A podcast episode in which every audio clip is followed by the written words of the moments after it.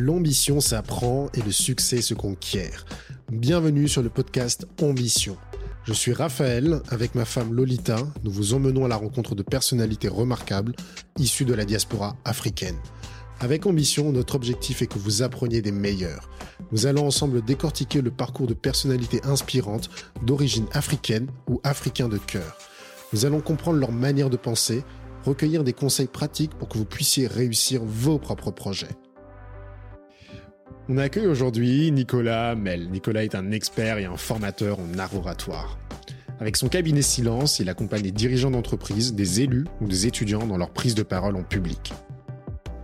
Quand vous écoutez Nicolas, difficile de s'imaginer que c'est un ancien timide. Et pourtant si. Avec lui, on aborde plein de sujets passionnants, la confiance en soi, la gestion de la peur du rejet ou la structuration d'un discours efficace. Si vous êtes novice, cet épisode contient de nombreuses pistes pour commencer à apprendre cette compétence. Et si vous êtes déjà avancé, Nicolas partage également des éléments un peu plus techniques pour continuer à progresser. Par ailleurs, nous avons échangé sur son rapport à ses origines ivoiriennes et italiennes et la construction de son identité. Nous avons appris énormément de choses lors de cet échange. Et si vous aimez cet épisode comme nous, partagez-le à vos proches, à vos amis ou à une personne pour qui ces conseils pourront être utiles. Vous le remarquerez, c'était notre tout première interview à distance. Vous entendrez quelques bruits de fond par-ci par-là, mais ils ne sont pas gênants pour l'écoute. Et sur ces quelques mots, nous vous laissons faire connaissance avec Nicolas Mel. Euh, dis-moi Nicolas, qu'est-ce qui t'a amené à l'art oratoire? Beaucoup de choses. D'abord, mon extrême timidité lorsque j'étais très très très très jeune. Je me souviens euh, de ces années de collège, de lycée où j'avais du mal à m'exprimer, où je manquais vraiment de confiance. Et la première fois que je suis rentré en contact avec euh, l'art oratoire, bah, c'était au travers des discours que j'écoutais. Et à ces moments-là, je me suis dit, il est possible d'être euh, très à l'aise, il est possible de s'exprimer, de le faire avec euh, beaucoup d'éloquence. Pour moi, c'était incroyable, impensable. Et quand je voyais des gens le faire, je pense que j'étais très, très, très inspiré. Donc, je pense que c'est ces premières années où j'étais très, très, très timide et ces premiers contacts avec des, des orateurs très éloquents qui m'a, qui m'a beaucoup inspiré. D'accord. C'est intéressant parce que tu dis que tu étais très timide. Ça veut dire que on peut devenir euh, bon en art oratoire quand on est timide. J'en suis persuadé. J'en suis persuadé parce que je me suis rendu compte avec le temps que c'est pas un talent, mais que c'est vraiment euh, un travail. Que ce n'est pas inné, mais que c'est acquis. Alors, on part tous avec des difficultés, parfois avec des facilités euh, et des niveaux différents mais la courbe de progression est d'autant plus euh, importante qu'on est mauvais de base, en tout cas qu'on n'est euh, pas à l'aise de base. Mais je suis vraiment persuadé avec euh, les personnes que j'ai pu accompagner, avec mon propre parcours, qu'on ne naît pas orateur, mais qu'on le devient. Qu'on ne naît pas éloquent, mais qu'on peut le devenir à force de travail, de confiance, de technique et évidemment d'outils et de méthodes. en préparant cette, cette interview, tu m'avais dit que c'était pas forcément aussi les personnes extraverties euh, qui était bon orateur. Euh, est-ce que tu peux un peu expliquer euh, ce, qui, ce paradoxe qui apparaît un peu comme un paradoxe? Totalement. Alors totalement. moi, je me suis beaucoup intéressé à cette notion d'extraversion, d'introversion. Il y a des personnes qui parlent d'intraversion pour parler d'un milieu. L'extraversion, l'introversion, pour moi, ce sont le résultat de qualités intrinsèques. Par exemple, je suis quelqu'un d'enthousiaste, alors j'ai plutôt être extraverti parce que je vais exprimer facilement euh, une émotion positive. Je suis quelqu'un de plutôt discret et dans ce cas-là, ça a plus se prêter à de l'introversion. Moi, c'est le résultat d'un ensemble de qualités. Et il est vrai que dans la prise de parole, on peut être euh, plus facilement à l'aise lorsqu'on est extraverti. Mais je pense pas que c'est parce que je suis plus facilement à l'aise étant extraverti je suis plus euh, efficaces ou meilleures. Par exemple, en général, on, on, le dit euh, parfois, une personne timide va avoir le, le goût euh, de la parole et donc va peut-être se dire ok j'ai pas envie d'ennuyer les autres j'ai pas envie d'en dire plus que nécessaire et donc on va être plus efficient plus efficace là où une personne plus extravertie sera tellement à l'aise qu'elle pourra peut-être donner des détails superflus ou qui ne sont pas nécessaires donc c'est vrai que quitte à choisir si on veut être à l'aise l'extraversion c'est peut-être plus intéressant mais avec le temps, avec la pratique, on se rend compte qu'une personne qui est plutôt introvertie peut générer aussi des discours de qualité. Quelque chose qu'on sait peu, Barack Obama est quelqu'un de très introverti. Et quand on le voit, on se dit waouh, quelqu'un de très à l'aise, de très enthousiaste, de très extraverti. Au contraire, je pense qu'il a beaucoup travaillé sur lui pour développer cette expression présidentielle. En tout cas, c'est pas quelque chose de naturel chez lui. D'accord. Donc tu dis c'est le fruit de pratique. Et toi, dans ton cas, quelle est la première chose que tu, as commencé à faire quand tu t'es dit je vais m'intéresser à laboratoire la première chose que j'ai commencé à faire, je pense que ça a été de lire beaucoup de bouquins.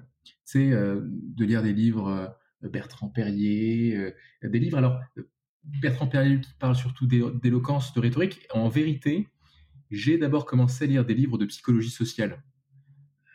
Le paradoxe du pouvoir, comment se faire des amis, des Carnegie, beaucoup de bouquins pour essayer de comprendre avant d'agir, pour essayer de d'avoir plus d'outils pour euh, expliquer ce qui m'arrive, expliquer ce qui se passe.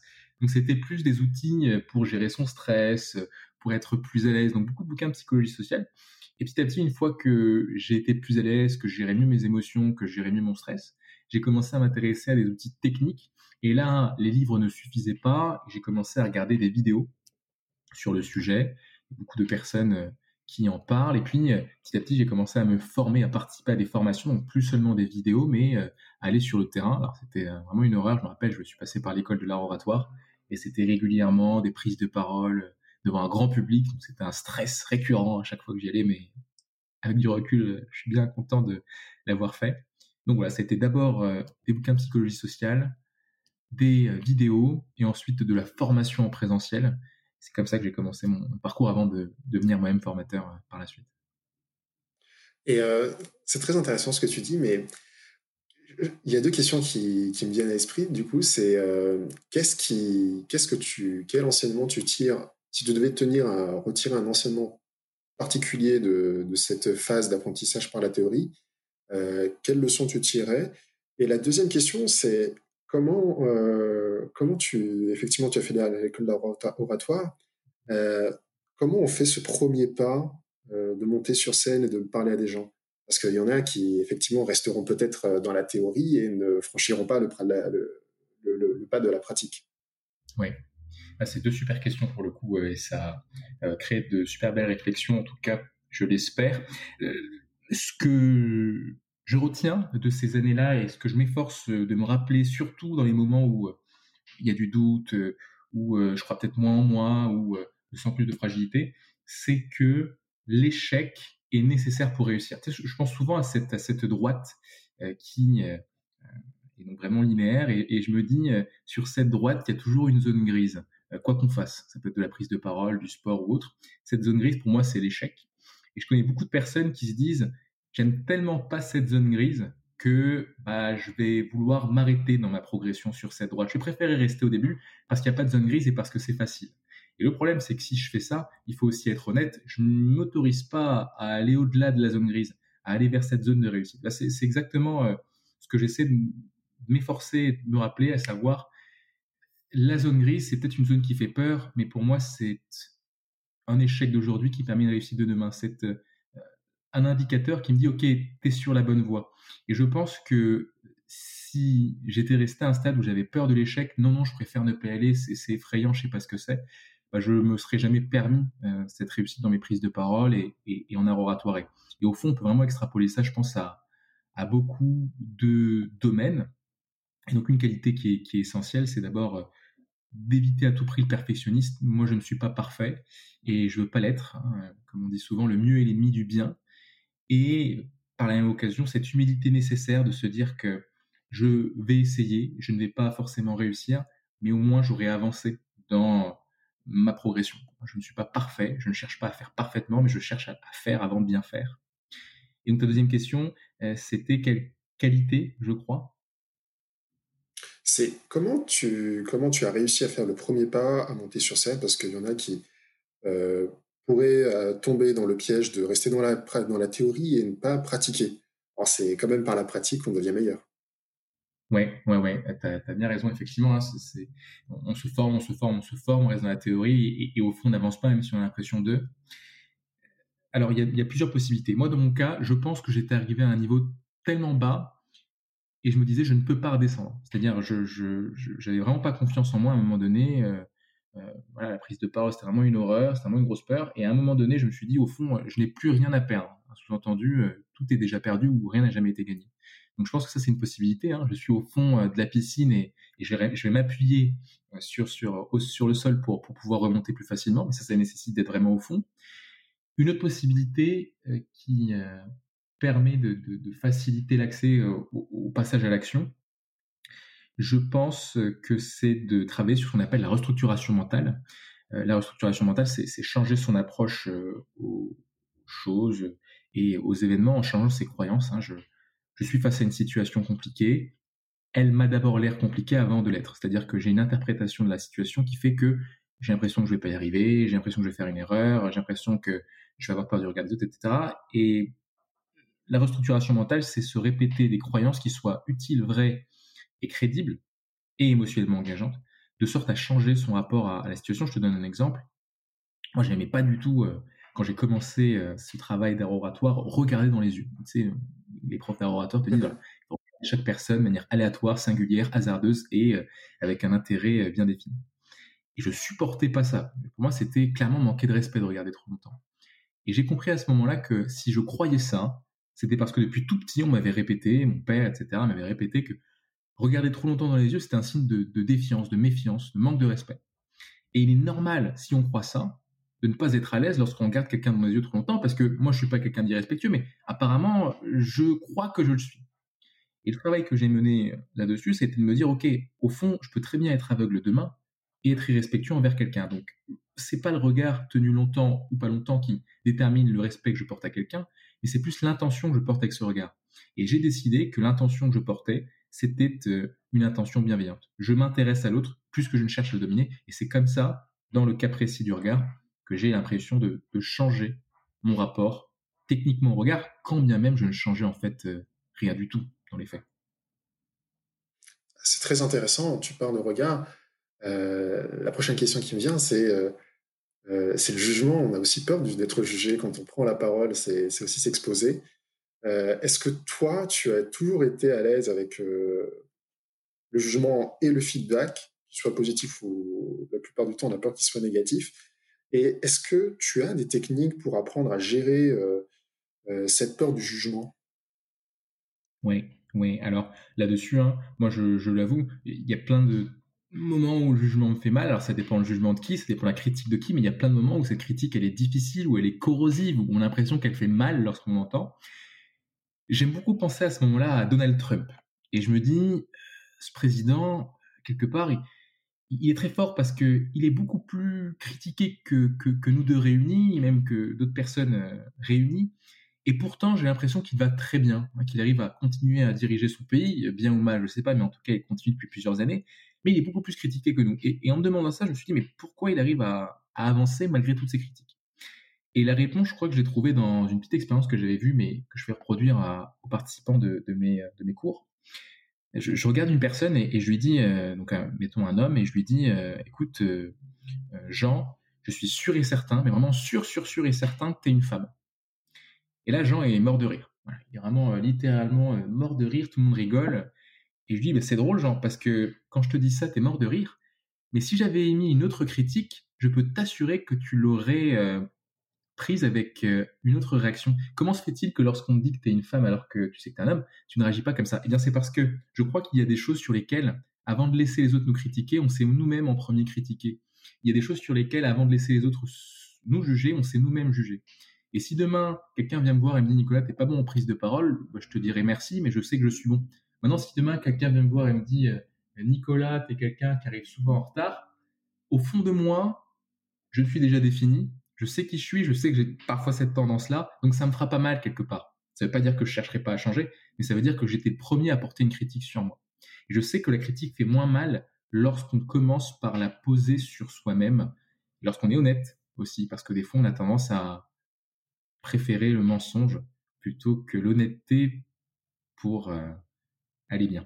Donc c'est peut-être une première chose, commencer par se définir, être euh, son premier critique. Et puis la seconde chose, c'est une petite anecdote euh, que je racontais qui est assez drôle. Tu prends le métro, j'imagine Raphaël, toi aussi, moi je prenais euh, la ligne A, RER A, pour aller... Ouais, je prends la A, je prends la A. Toi, tu, tu prends un petit peu la A, des fois? Moi, je prends la A de temps en temps, mais je suis surtout abonné à la ligne 13. Ah, bon. tu sais que le, chiffre porte l'heure à cause de la ligne 13. Hein. Donc en tout cas, donc ligne A, ligne 13, tu me diras, c'est pas forcément mieux, mais ligne A, je sors de la ligne A et il se trouve que j'avais oublié ma carte. Bah, ça arrive des fois, hein, ma carte RATP que je n'avais pas. Et je demande à quelqu'un de, de, de, passer, tu vois, on peut le faire euh, plusieurs fois. Et donc euh, la personne se retourne comme ça et me dit euh, non, monsieur. Bon, je lui dis ok, pourquoi pas. Je, je, je, je, je lui dis pas, j'essaie de passer avec lui. Il se retourne, il s'arrête, il me dit mais monsieur, je vous ai dit non. Ok, bah, d'accord.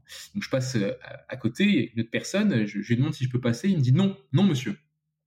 Je me dis waouh, qu'est-ce qui se passe? Est-ce que je suis sale? Est-ce que je pue? Est-ce que j'ai fait un truc qui va pas? Et c'est terrible. C'est terrible parce que tu connais pas les personnes. J'étais plutôt bien habillé. Enfin, je, je, voulais pas déranger. Et au fond, pour moi, tu payes ton ticket. Je veux dire, à un moment donné, tu me laisses passer ou pas passer. Enfin, au final, t'as pas perdu de l'argent. Et donc, ça m'a fait réfléchir. Je me suis dit, mais comment se fait-il que cette critique te fait aussi mal? Au fond, ils ont le droit de dire non, c'est leur ticket, c'est pas le tien. Et, pour appeler cette critique, je me suis dit que pour émettre une critique de la sorte, il faut quelque part pas être très très très heureux. Et, je me suis dit, c'est le signe qu'une personne pas très très heureuse euh, exprime quelque chose. Est-ce que tu vas te laisser euh, avoir par euh, le fait qu'une personne pas très très heureuse t'exprime quelque chose? Et au fond, j'ai décidé que non. Donc, sous-entendu, lorsqu'une personne émet une critique que j'estime injustifiée, je me dis, le pauvre ou la pauvre avant de me dire euh, ça m'atteint. Et quelque part, ça me fait un peu du bien de me dire que c'est plus celui qui critique plutôt que celui qui est critiqué qui est en souffrance au moment où la critique est émise. D'accord, c'est super intéressant. Je voudrais juste revenir sur un point avant qu'on aille plus loin. Sur ce point où tu disais que tu étais quelqu'un de très timide, euh, est-ce que tu peux illustrer à quel point tu étais timide? Parce que certains auditeurs euh, ou auditrices se diraient, mais vu l'état euh, où, où tu écoutes à l'instant T, ils auraient du mal en fait à, imaginer bien à quel point tu étais timide. Est-ce que tu peux nous illustrer un peu cela? Je, comprends, je comprends tout à fait ce que tu dis euh, là-dessus, Raphaël, et c'est marrant, on en parlait encore hier euh, avec des amis. je pense que la timidité, c'est un survêtement, c'est un, revêtement, pardon, un revêtement de, notre vraie personnalité. Ça empêche d'être vraiment qui l'on est. Il y a des personnes qui sont très extraverties mais qui sont timides, d'autres qui sont très discrètes mais qui sont timides. Je vais te raconter une histoire, tu vois, c'est assez drôle. J'étais en troisième, donc à Béziers au collège, et euh, j'avais souvent une amie qui s'appelle Sarah.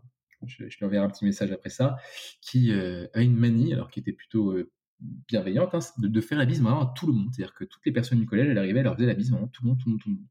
Et un jour, il se trouve qu'elle m'a également fait la bise. bon, pour moi, c'était un petit peu, voilà, c'était pas le truc que j'ai l'habitude de faire, et, elle me fait la bise, et, je sais pas pourquoi, j'ai eu l'impression que cette bise était appuyée. J'ai j'ai bien senti une bise bien appuyée, ce qu'on n'a plus le droit de faire en ce moment. Hein.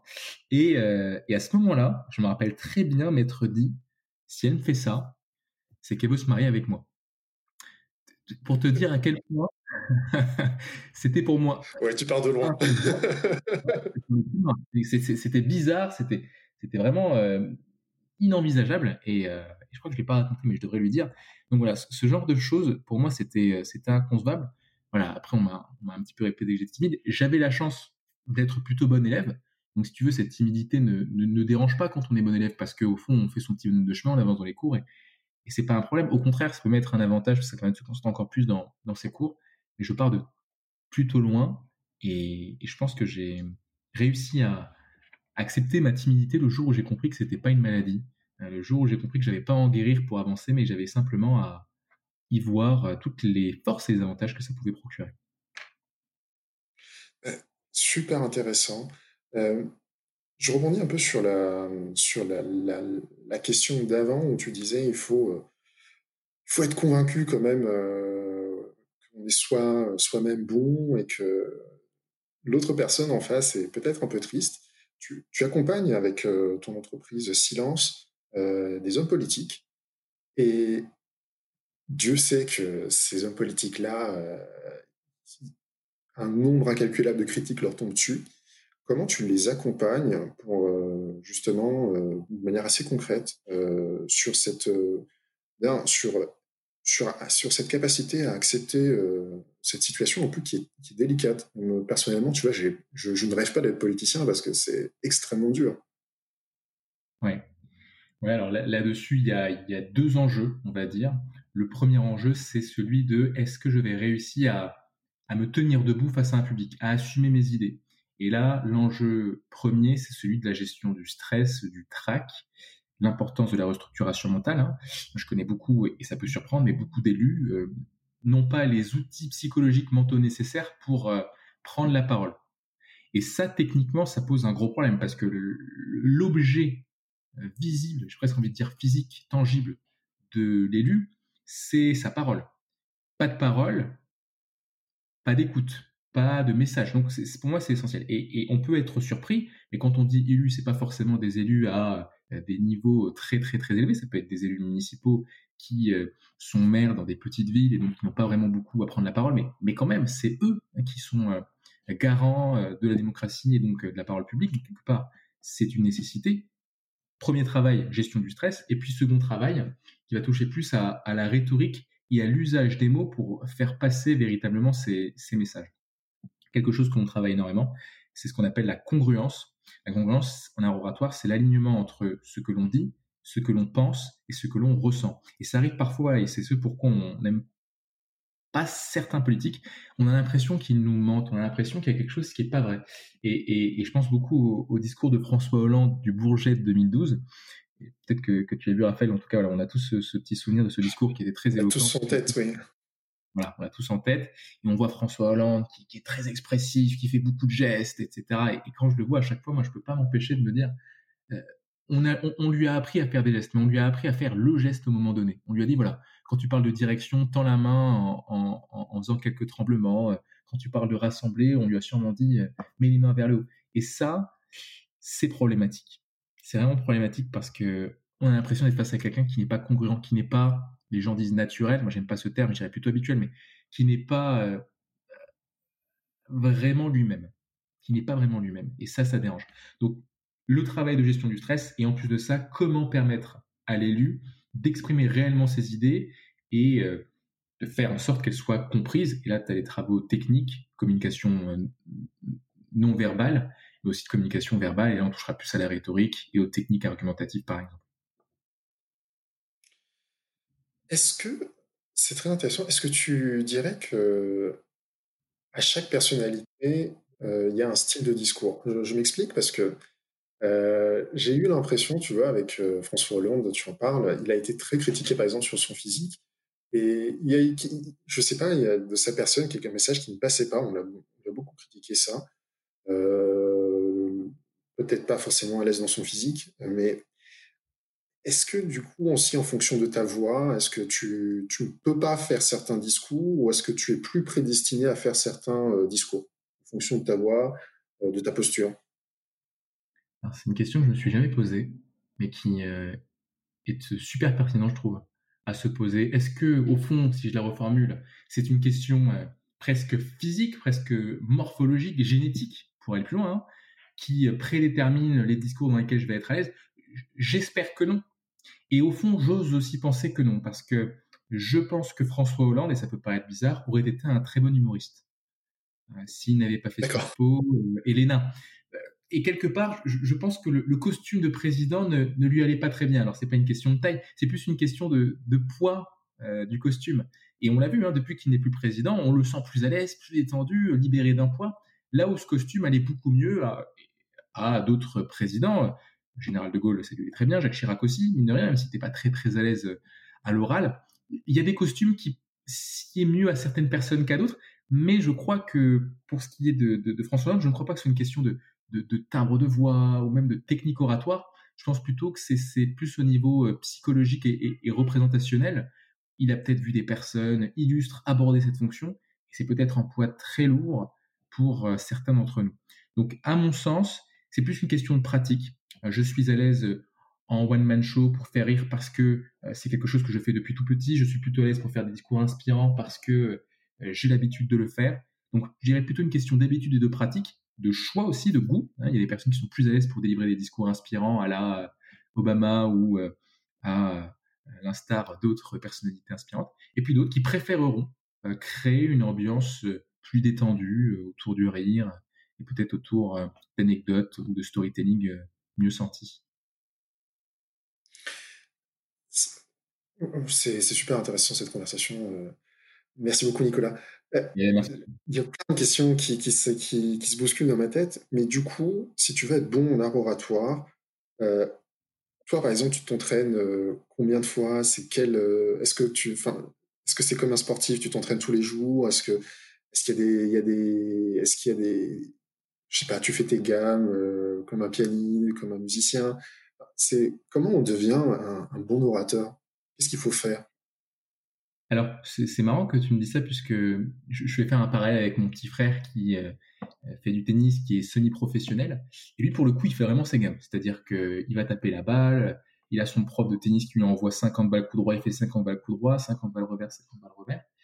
Alors moi, j'ai fait ça à un moment donné, je ne fais plus ça parce que je suis passé du côté euh, coach. Et ce qui m'intéresse euh, énormément en ce moment, c'est comment faire pour qu'une personne qui soit pas à l'aise le devienne, et c'est comment faire pour qu'une personne qui est déjà très à l'aise soit encore plus impactante, plus persuasive et convaincante. Du coup, je suis passé d'un côté où je faisais mes gammes, je répétais pour être très bon moi, et j'ai un peu arrêté cette envie d'être encore meilleur dans mon art oratoire, mais je suis passé à un moment où j'ai envie de faire en sorte que mon coaching, mes formations, mes stages, mes ateliers soient encore meilleurs et plus efficaces pour les autres. Et c'est ça qui me passionne en ce moment. Moi, mon quotidien euh, de travail, c'est euh, lire des bouquins de psychologie sociale, d'art oratoire, de techniques de théâtre, d'improvisation, bref, de tous les arts d'expression orale, d'une part. D'autre part, de tester de nouveaux exercices et euh, de les mettre en pratique avec les personnes que j'accompagne. Et dans un dernier temps, il y a aussi un travail entrepreneurial qui, lui, est, plus administratif et qui est développement d'un business model, travail sur le marketing, etc.. Mais voilà, le travail de fond, là, celui que je fais en ce moment, qui est le plus important et, qui me passionne le plus, c'est comment j'accompagne le mieux possible les personnes euh, qui me font confiance.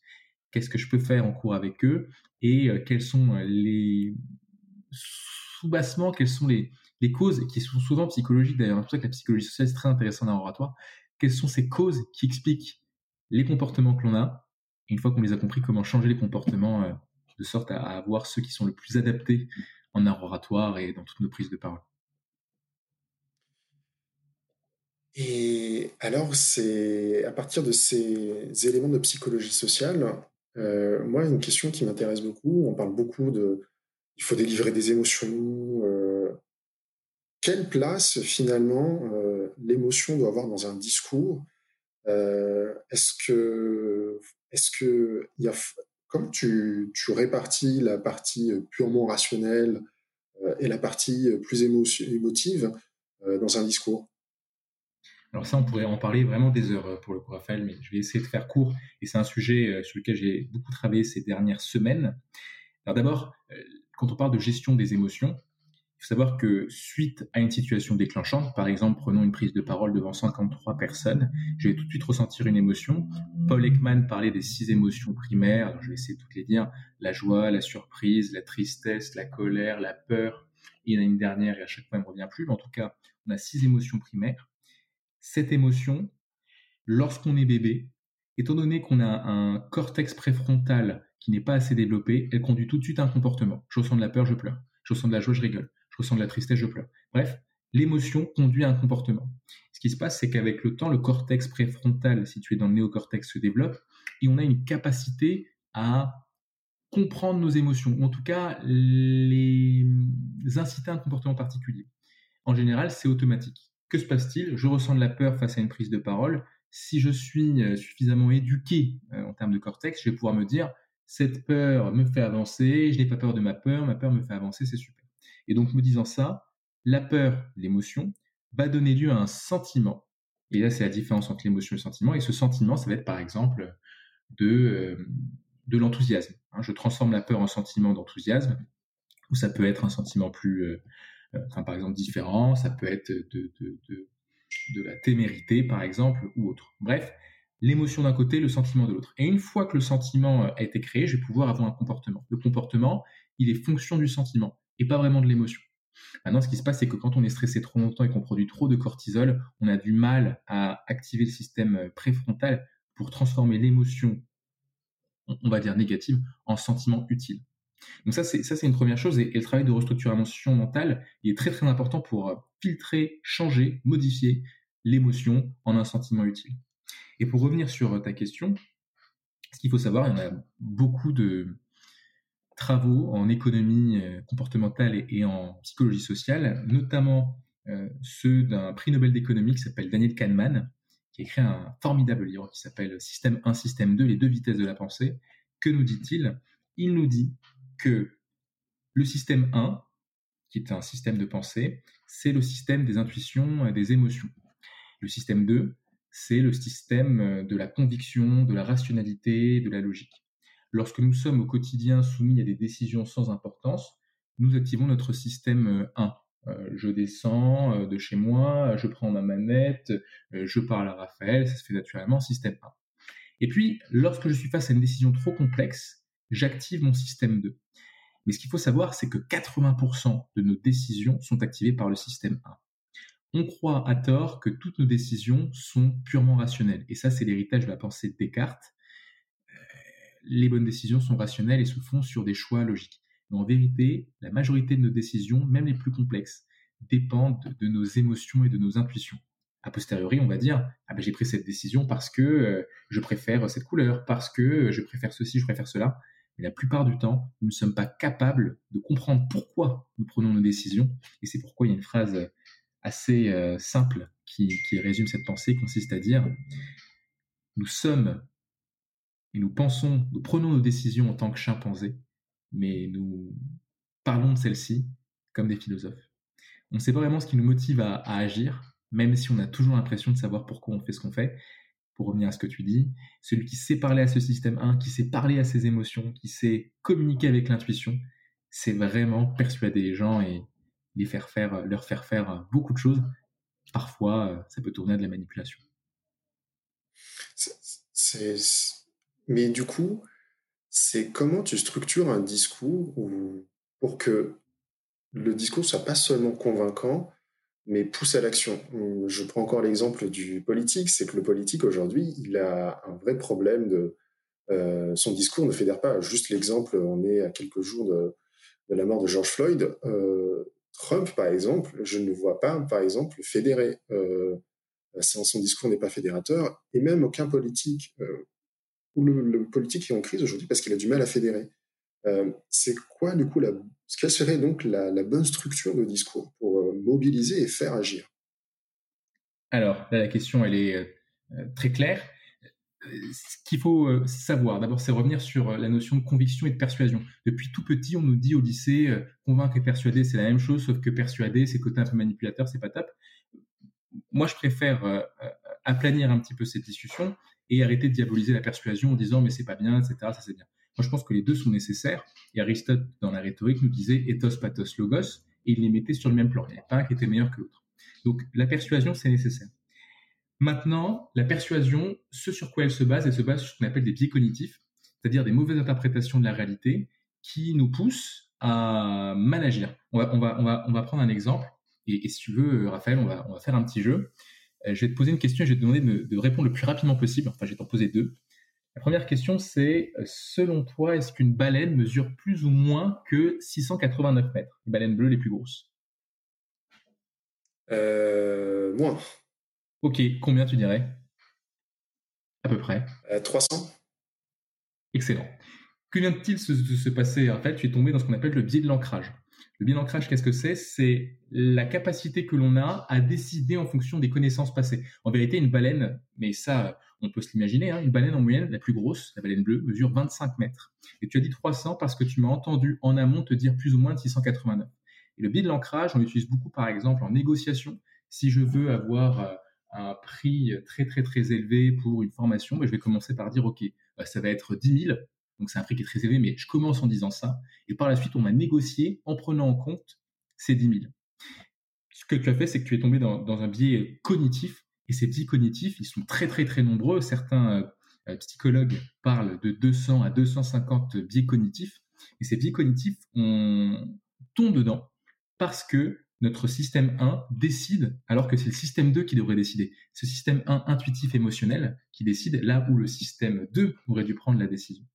Mais, encore une fois, on n'est pas cartésien, même si des euh, nous disent l'inverse, on est plutôt des chimpanzés lorsqu'il s'agit de prendre des décisions et on les raisonne en philosophe. Donc, persuader, c'est exploiter tous ces biais-là. Et pour revenir à ce que tu disais, une des structures, à mon avis, qui est le plus efficace pour euh, prendre les bonnes décisions et pour agir, c'est celle du storytelling.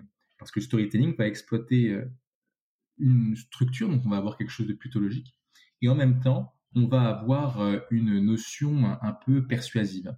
C'est exactement ce que je fais depuis le début quand je te raconte l'histoire euh, de cette amie qui s'appelait Sarah ou l'histoire du métro.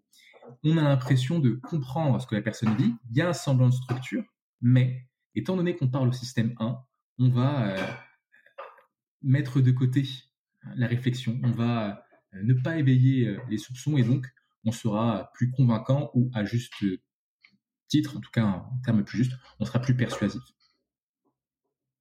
D'accord. En d'autres termes, c'est commencer par euh, des une structure ou des éléments qui, qui, sont plus ou moins faciles à, aborder, typiquement une histoire. Ouais, ouais. alors l'histoire, on, connaît hein, la structure, tu sais, c'est ces fameuses cinq étapes.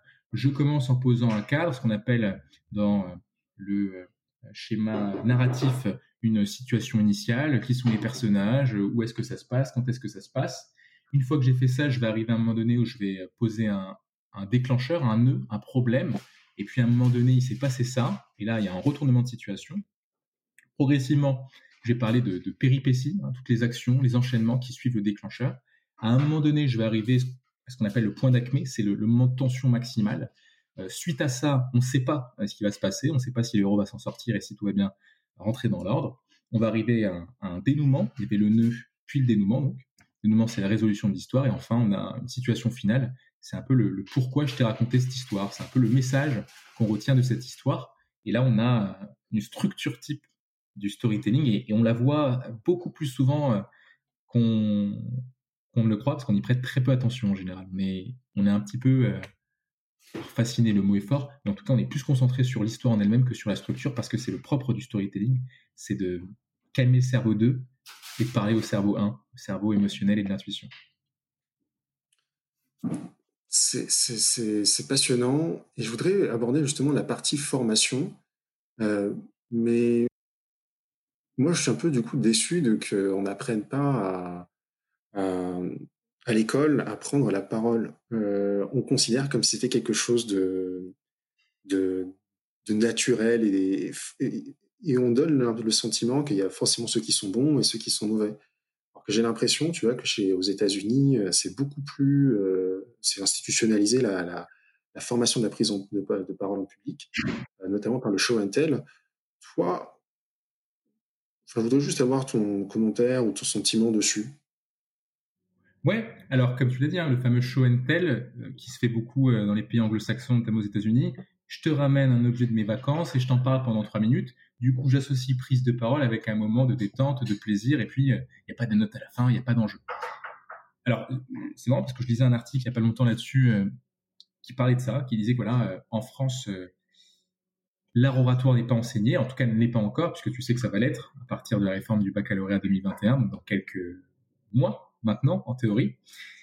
Et alors, j'imagine qu'il y a bien des raisons, parce qu'il faut savoir qu'au XXe siècle, jusqu'à assez euh, tard, me semble-t-il, l'art oratoire, c'était quelque chose qu'on enseignait. Il y avait des cours de rhétorique en classe euh, en France, mais ça s'est perdu. Alors, il peut y avoir plusieurs explications, à mon avis. Une de ces explications, c'est que la rhétorique s'est vue comme euh, l'art du manipulateur, l'art du menteur, celui qui n'a pas assez de fond et qui doit donc recourir à la forme pour faire passer ses idées. Et ça, c'est un gros problème. C'est un gros problème notamment, euh, pas seulement aujourd'hui, mais ça, l'a été par le passé. Euh, J'écoutais un, podcast assez intéressant qui parlait de, du siècle des Lumières et qui expliquait que les, philosophes des Lumières avaient en horreur ces, sophistes euh, qui avaient recours à la forme pour convaincre, qui n'avaient pas dans le fond des sujets pour faire passer leurs idées. Donc je pense qu'en France, on a cette peur du manipulateur, de celui qui sait s'exprimer avec euh, passion, mais sans vraiment faire passer des idées. Et cette crainte, on l'a, hein, même actuellement, puisque on le voit, les, politiques, on, redoute ceux qui euh, nous mentiraient euh, avec beaucoup d'éloquence. On préfère clairement une personne honnête et qui, n'est pas vraiment très à l'aise en, art oratoire, plutôt quelqu'un qui ferait des gros discours d'apparat et qui, au fond, n'enverrait que de l'esbrouf. Donc, je pense qu'il y a cette crainte-là, crainte initiale. Et au-delà de ça, il y a une autre crainte, à mon avis, qui est peut-être liée aussi à, la démocratie euh, en France, qui est que, au fond, la parole, c'est un pouvoir. Et je pense qu'en France, on le voit un peu avec notre système très présidentialiste, partager le pouvoir, c'est pas quelque chose de très français. Hein, quand on arrive à un certain niveau, on, voit aussi l'élitisme qu'on peut reconnaître en, France. Partager le pouvoir, c'est pas une très bonne pratique, on va dire, et, donc quelque part partager la parole, c'est pas forcément quelque chose de, très sain. A été pareil hein, au lycée, au collège, à la fac, après pas que moi. On le voit hein, dans les cours, c'est une personne qui parle, c'est le prof, les élèves interviennent quelques minutes, mais c'est très descendant. Il n'y a pas d'échange. C'est euh, en général, euh, je prends des notes et une personne parle. Et, quand on regarde ce qui se passe dans d'autres pays, la parole est beaucoup plus euh, partagée, mais c'est aussi le pouvoir qui l'est également. C'est beaucoup moins descendant. Et on a quelque chose qui est beaucoup plus intéressant pour pour la plupart des, participants. je pense qu'on on, a du mal à partager le pouvoir. En fait, on a du mal à partager la parole mais on est en train de le faire de plus en plus. Et euh, à mon avis, ce sera euh, de, mieux en mieux. Donc je pense que d'une part, il y a une peur, euh, parce que on ne peut pas trop partager, et d'autre part, la peur du menteur qui, elle, est, assez présente. Il y a un point intéressant, tu dis la parole c'est le pouvoir, et c'est très marrant parce que du coup, c'est ceux qui sont en mesure de parler qui ont le pouvoir. Et j'ai en tête euh, deux paradoxes. C'est que la, prise de parole est quand même quelque chose de très inégalitaire, mais en même temps, les moyens de, pouvoir communiquer et de pouvoir prendre la parole sont de plus en plus nombreuses. Euh, mais du coup, euh, toi, est-ce que tu vois que, que la parole, elle est... Elle, enfin, je m'explique, hein, c'est ce que la parole, du coup, elle, est, elle, elle a un pouvoir sur qui, en fait, ta parole? Puis si tout le monde est capable de parler, et si tout le monde a tous les moyens de, parler? Je sais pas si je suis clair. Ah, C'était très clair, je vois tout à fait ce que tu veux dire, en tout cas je crois. Aujourd'hui, tout le monde peut parler, les réseaux sociaux permettent à tout le monde de faire porter sa voix, et donc, au fond, est-ce que ma voix est si différente de celle d'un président qui s'exprimerait euh, en public? Euh, Aristote nous parlait d'éthos. L'éthos, c'est la, crédibilité de la parole, c'est euh, pourquoi ta parole vaut plus que la mienne? Parce que dans ce contexte-là, tu es plus qualifié parce que. Et je pense que au fond, l'éthos permet de mettre tout le monde d'accord. Tout le monde peut parler aujourd'hui, et c'est une chance. Maintenant, il faut bien se rendre compte que toutes les paroles ne se valent pas dans les contextes dans lesquels elles sont exprimées. Un président qui parle pour parler de la politique à suivre en période de confinement a une parole qui a beaucoup plus de poids qu'un euh, youtubeur qui va s'exprimer quand bien même il a un million d'abonnés, euh, voire plus. Donc toutes les paroles ne se valent pas, quand bien même on peut croire aujourd'hui que tout le monde a le droit de s'exprimer, ce qui n'est pas un problème en soi, mais je crois que avec la démocratisation de la parole, on, s'est fait un peu avoir. On a cru que toutes les paroles se vaudraient, mais en vérité, elles ne se valent pas toutes parce que parce que certaines sont plus compétentes techniquement, parce que certaines s'appuient sur l'expertise, parce que d'autres s'appuient sur euh, l'expérience ou la légitimité populaire, par exemple. D'accord. Euh, parfait. Écoute, je voudrais parler justement de, de, la partie formation. Euh, à quel moment tu as décidé de commencer à être formateur? Alors, bah, ça c'est euh, drôle. À l'époque, j'étais à Sciences Po, étudiant à Sciences Po, je, détestais faire des exposés, donc c'était vraiment ma hantise. J'avais vraiment peur de ça. Je dormais pas la nuit. En exposé, j'étais en, transpiration excessive, je tremblais, j'étais pas à l'aise et tout ça. Je détestais porter ma feuille, donc c'est vraiment pas facile. Et je rentre d'Afrique du Sud, puisque j'avais fait ma troisième année en Afrique du Sud. Je travaillais euh, consulat français du Cap, c'était génial, j'adorais ce que j'y faisais, et, j'ai rencontré des gens très très inspirants. Je sais pas si c'était déjà allé en Afrique du Sud, mais c'est un pays incroyable. Pas encore. Euh, pas encore, mais je te, je te recommande vraiment d'y aller si tu as un voyage à faire euh, en Afrique notamment.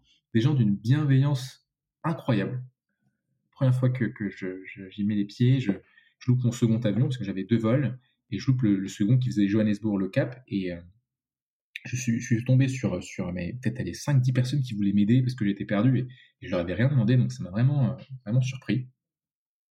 Et, et, je pense que le fait d'être entouré de personnes inspirantes au quotidien, ça, ça pousse aussi à vouloir faire pareil. Et, euh, et donc j'ai voulu faire pareil quand je suis rentré d'Afrique du Sud. Et donc au, retour, je me suis dit, voilà, tout est possible, tu peux vraiment tout faire. Et, j'ai commencé à, intégrer une association d'art oratoire. Et euh, intégrant cette association, je me suis mis à, donner des cours pour des associations, pour des personnes qui en avaient besoin. Et, là, c'est, voilà, hein, tu t'en doutes, syndrome de l'imposteur puissance 1000. je me demande si je suis à la hauteur, si je suis légitime pour le faire, le regard des autres posé sur soi, je suis jeune, est-ce que je, etc., etc. Et, et on y allait à plusieurs pour se donner du courage, pour se motiver. C'était assez drôle à l'époque.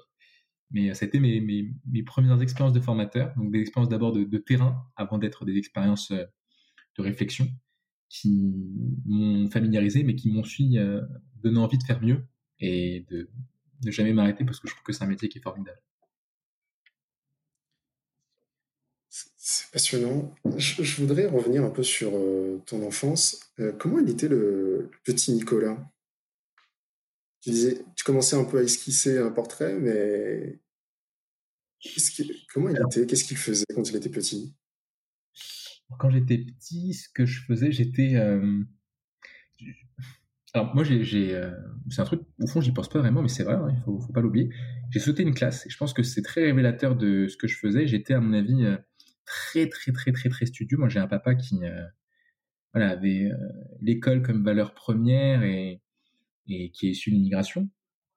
Ma mère également, mais de seconde génération, puisque ce sont ses parents qui sont italiens. Elle, est née en France, mais en tout cas, j'avais un, père qui euh, croyait vraiment en ces valeurs républicaines euh, sur lesquelles euh, l'école peut permettre de réussir. Et, si on n'a pas réussi nous-mêmes, ce sera à toi de, faire cet effort-là. En tout cas, je ne le considérais pas comme un effort, mais, mais je, passais énormément de temps chez moi à, travailler. Alors quand j'étais tout petit, bon, tout petit, bon, je travaillais pas spécialement, j'imagine, mais, mais je me rappelle surtout de ces, ces heures à passer à, à, travailler avec mon père qui était à côté, je me rappelle aussi de, de, ces belles petites euh, après-midi euh, que je passais avec des amis. Donc j'étais quelqu'un de très entouré finalement, même si j'étais clairement pas le, le, plus euh, euh loquace hein, de mes camarades. J'étais, voilà, on disait que j'étais sage comme une image. Et j'étais toujours, voilà, j'étais comme il faut, je pense. Hein, comme il faut, je pense que ce terme le, dit bien. Et, j'avais sûrement un, une petite tendance perfectionniste. Hein. Tout ce qu'il faut faire, il faut bien le faire, sinon il faut pas le faire faut toujours être euh, propre, super bien rangé, super droit, etc. Je pense avoir conservé quelques, quelques caractéristiques, mais, mais je pense que, que j'étais le bon client du perfectionnisme à l'époque.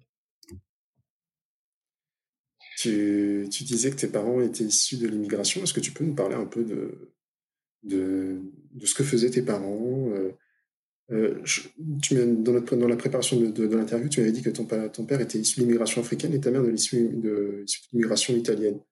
Euh, est-ce que tu peux nous parler un peu de, l'ambiance familiale? Ouais, totalement, totalement. Alors, euh, voilà, pour, te dire comment mes parents se sont rencontrés, et, et, c'est pas une très très belle histoire au fond, mais, mais c'est très révélateur à mon avis de ce qui se passait à, l'époque.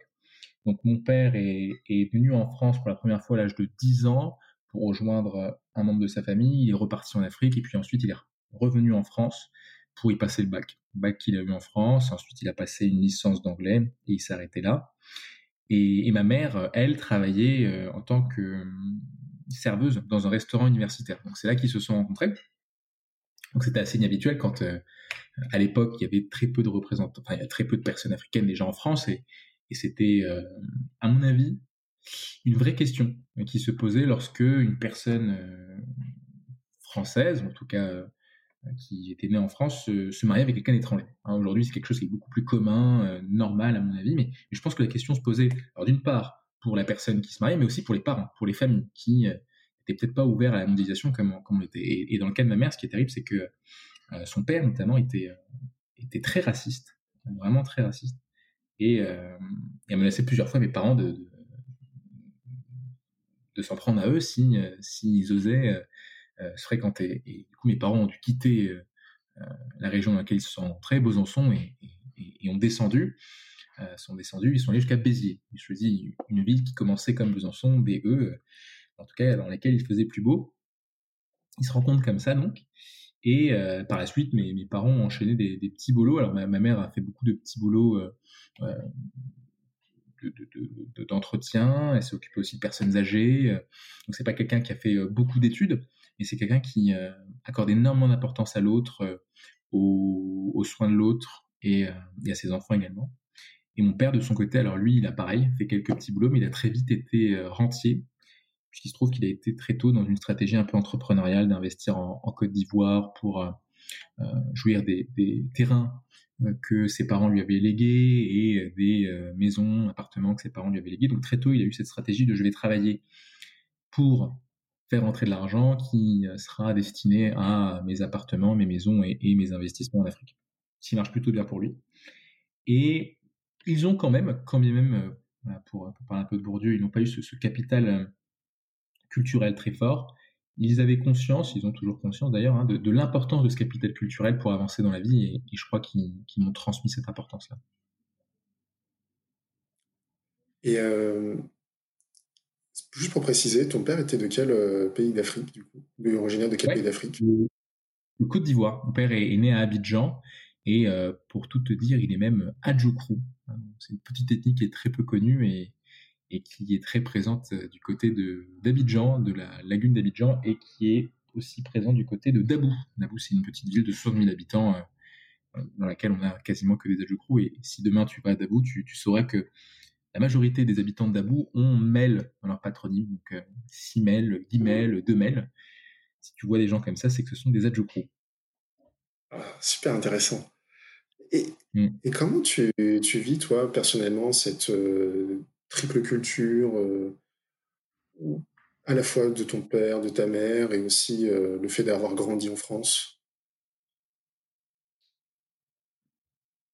Alors, je pense que pendant longtemps, je ne l'ai pas vécu, cette triple culture. C'est-à-dire que je me posais pas la question. J'écoutais un, je crois que c'était un podcast à nouveau ou un livre que j'ai lu qui parlait de cette euh, capacité qu'on a à nous faire euh, réaliser ce que l'on est. Et ce, podcast parlait des, femmes et il disait voilà que quand on est une femme, on, nous rappelle beaucoup plus souvent qu'un homme qu'on est une femme. Euh, je me balade dans la rue, on me porte un regard, on me, on me tient la porte ouverte, on, me dit madame, etc. Ce qu'on a beaucoup moins avec un homme et et je pense qu'il y a des cultures, des identités qu'on rappelle plus que d'autres. Et dans mon cas, je ne sais pas si c'est une chance ou une malchance, et quand j'étais petit, je ne me posais pas la question. très sincèrement, je ne me disais pas tu es noir, tu es blanc. Je voyais que ma mère était blanche, je voyais que mon père était noir, mais, mais en tout cas, je ne me posais pas cette question. C'est venu après, quand j'ai fait un voyage en Côte d'Ivoire pour la première fois, j'avais 20 ans, et je me suis dit, écoute, c'est une bonne manière de renouer avec ses origines, de, de, voir ce, te construit, de, rencontrer euh, tes, gènes et, ton ADN. Et finalement, en arrivant en Côte d'Ivoire, à Abidjan, je me suis rendu compte d'une chose, c'est que on peut avoir du sang d'une certaine région du monde, mais si on n'a pas la culture qui va avec, bah c'est comme si on n'avait rien. C'est-à-dire que je ne me suis pas du tout senti à aucun moment en ivoirien. Je ne me suis pas senti euh, euh, pareil que comme les gens de Côte d'Ivoire. Et, ça m'a fait un petit choc parce que je me suis dit, voilà, c'est marrant, je pensais avoir grandi dans cette culture, mais en fait, pas du tout. J'ai plus grandi dans une culture euh, française, teintée euh, de, musique, teintée de, culture, euh, de, goût, de, cuisine, de, beaucoup d'aspects, mais qui au fond sont, quand on, quand on y pense, assez anecdotiques, puisque j'ai mis un petit peu de temps à découvrir ce pays par moi-même. Et, je me suis rendu compte de ça. Donc, j'ai pas eu spécialement l'impression de grandir avec une triple culture, véritablement. J'ai plus eu l'impression de grandir avec une culture française qui a été teintée, disons-le, euh, d'éléments culturels italiens pour ma mère et euh, ivoiriens pour mon père. Mais, mais à aucun moment, finalement, j'ai eu l'impression, et, peut-être euh, est-ce dommage, mais à aucun moment j'ai eu l'impression qu'il y avait une fusion de ces, de ces trois cultures. C'est aussi une caractéristique française pas d'imposer, mais disons de, de, créer euh, des différences culturelles, euh, euh, surtout pour, pour des, parcours comme les nôtres qui sont, qui sont peut-être plus originaux et, plus riches culturellement, évidemment.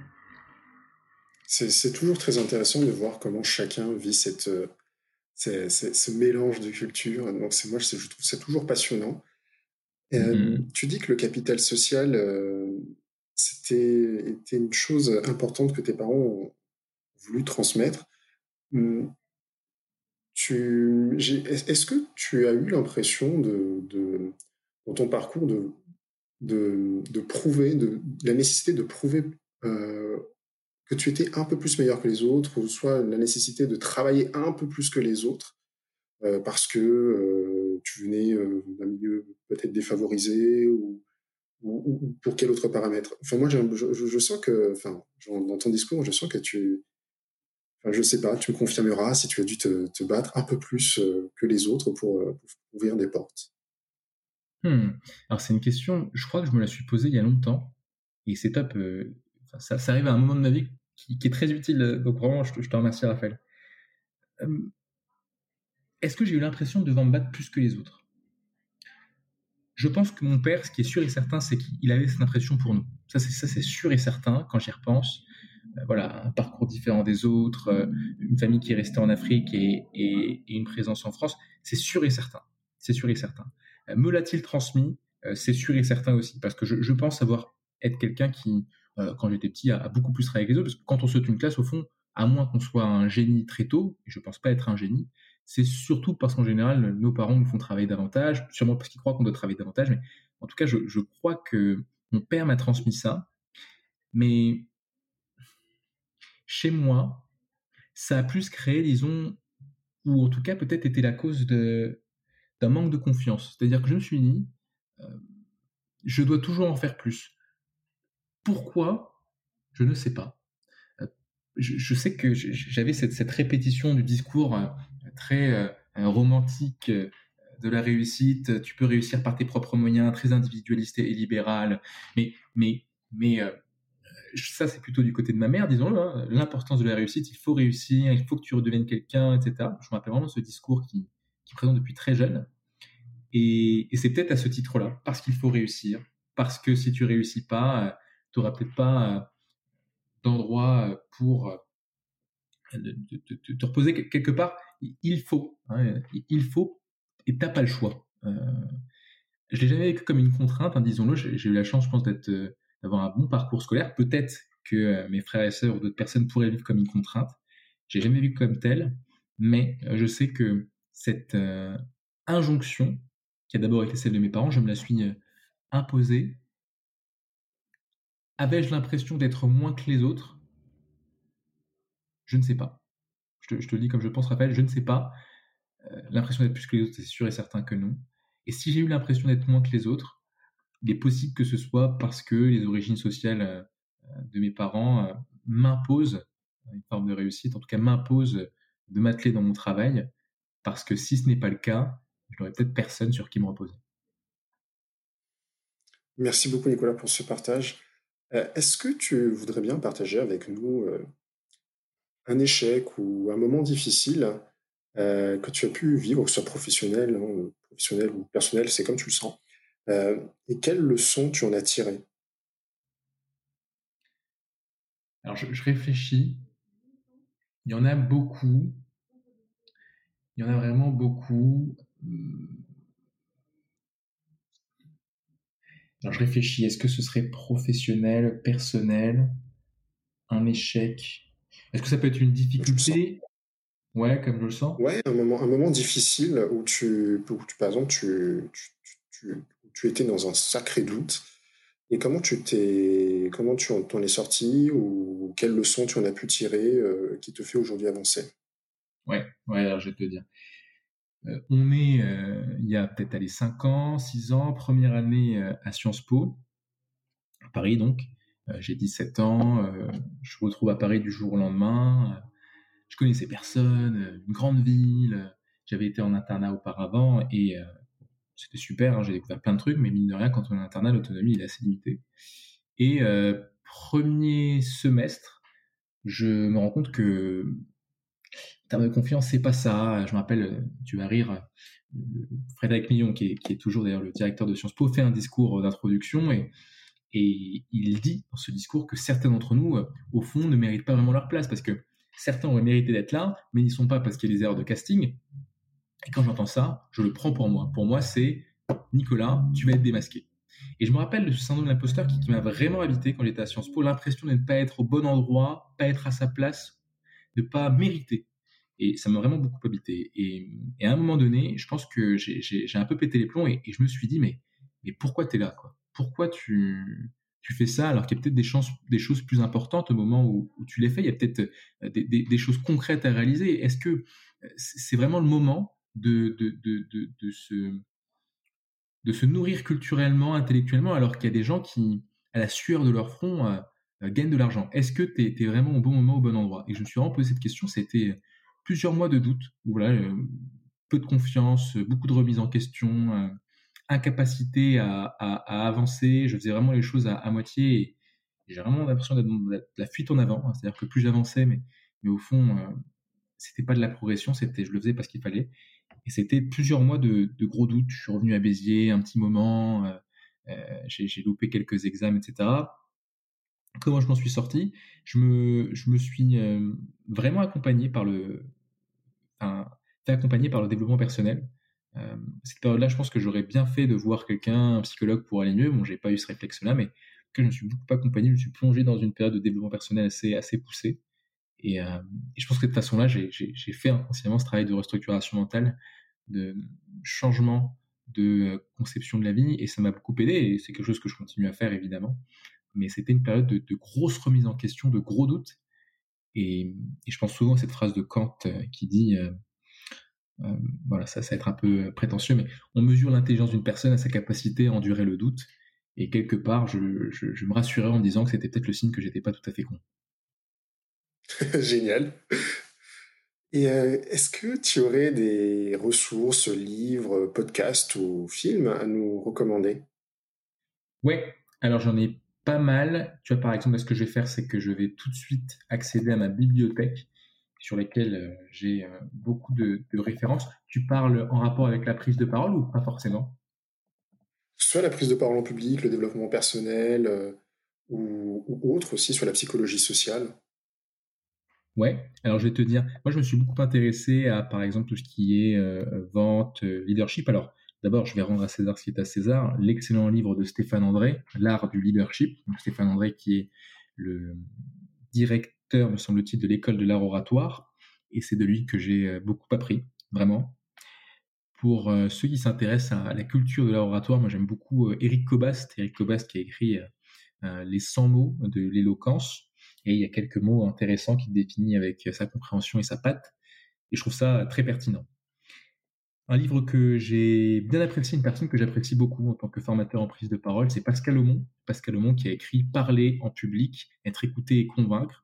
C'est un, tout petit précis hein, de, 150 pages. Et il a, je pense, cette capacité à, apporter du, du, renouveau de la créativité et euh, à expliquer assez simplement les choses. Donc j'aime beaucoup euh, ce formateur en, prise de parole, un livre que j'ai beaucoup aimé, d'un phonologue qui s'appelle Jean Abitbol, Le pouvoir de la voix, et euh, il parle de la voix de manière assez inspirante et évidemment assez technique, hein, puisque c'est son métier. Je vais également rendre à César ce qui est à César, j'en en conseille deux derniers. Prendre la parole pour marquer les esprits d'un confrère qui s'appelle Adrien Rivière. À l'heure actuelle, je crois que c'est euh, le livre en lien avec l'oratoire le plus précis, le plus complet. C'est euh, plus de 70 fiches sur des éléments techniques de la prise de parole. Ils sont très bien expliqués, ça fait 300 pages à peu près, et, c'est euh, très bien écrit. Et un dernier, qui est peut-être pas écrit par euh, l'un de mes confrères, qui touche à la gestion du stress et la confiance en soi. Alors là, par exemple, alors il y en a un qui est, bien connu, hein, c'est euh, par exemple le livre d'Amy Cuddy, euh, qui s'appelle, je crois, Devenez qui vous êtes, montrez-leur qui vous êtes. Et Amy Cuddy, c'est une euh, psychologue qui est assez connue, qui a travaillé à Harvard, qui explique par exemple qu'il faut avoir des, postures de puissance pour se sentir en confiance. Et donc elle explique que lorsqu'on se tient à la fameuse posture de Wonder Woman, mains sur les hanches, pieds écartés, tête légèrement relevée, on a un peu plus confiance. Elle a fait d'expérience pour cela, des tests cellulaires pour voir si on avait des augmentations de testostérone, hormone associée à la confiance en soi, diminution de cortisol. C'est ce qu'elle a observé.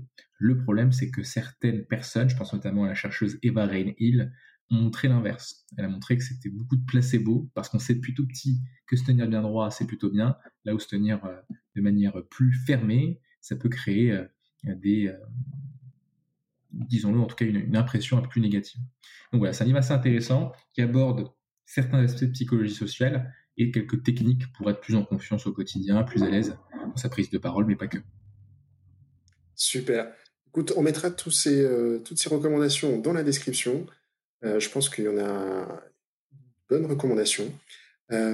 Dis-moi, Nicolas, comment on fait pour te, le meilleur moyen pour te joindre, soit pour te dire merci pour cette interview ou pour te contacter pour une formation? Bah, Écoute, le, meilleur moyen, ce sera LinkedIn, Nicolas Mel, hein, M-E-L. je suis aussi disponible sur Facebook, même si je le suis moins. On est en train de terminer la création de notre nouveau site internet qui sera coaching prise de parole-silence.com. Et là-dessus, on va retrouver euh, nos catalogues de formation et, toutes les formations qu'on propose. Et d'une manière générale, moi, je, peux peut-être euh, laisser mes coordonnées quelque part ou les laisser écrites, mais, mais voilà, je vais peut-être pas donner mon, numéro de téléphone, mais, euh, l'idée, c'est que je suis très, disponible, très disponible pour échanger avec les personnes qui m'ont besoin. Écoute, on mettra ton profil LinkedIn dans la description également. Écoute, merci beaucoup. J'ai beaucoup apprécié cet échange. Merci d'autant plus parce que on avait fait une première tentative d'enregistrement. C'était un échec euh, parce que j'ai mal géré la technique. Donc, euh, merci beaucoup. Euh, pour les auditeurs, les auditrices, si vous aimez cet épisode, partagez, partagez-le. Si vous voulez nous écrire à Lolita et moi, nous sommes aussi disponibles pour nous partager vos réflexions, vos apprentissages. On est très disponibles. Sur ce, on vous dit à bientôt. À bientôt. Bravo, vous êtes arrivé jusqu'à la fin de cet épisode. Vous pouvez retrouver les liens et les recommandations des invités dans la description. Si vous aimez notre travail, le meilleur moyen de nous aider à faire grandir ce podcast est de le partager autour de vous partagez-le à vos amis, à vos proches ou à vos collègues. Et surtout, notez-le 5 sur 5 sur vos plateformes d'écoute préférées. Et laissez un commentaire sympa, en particulier si vous utilisez Apple Podcast. Et avant de nous quitter, si vous voulez nous recommander des invités ou simplement nous faire part de vos feedbacks, vous pouvez nous écrire à Lolita et moi sur LinkedIn. On se fera un plaisir de vous lire et vous répondre. Sur ce, on vous dit à la prochaine.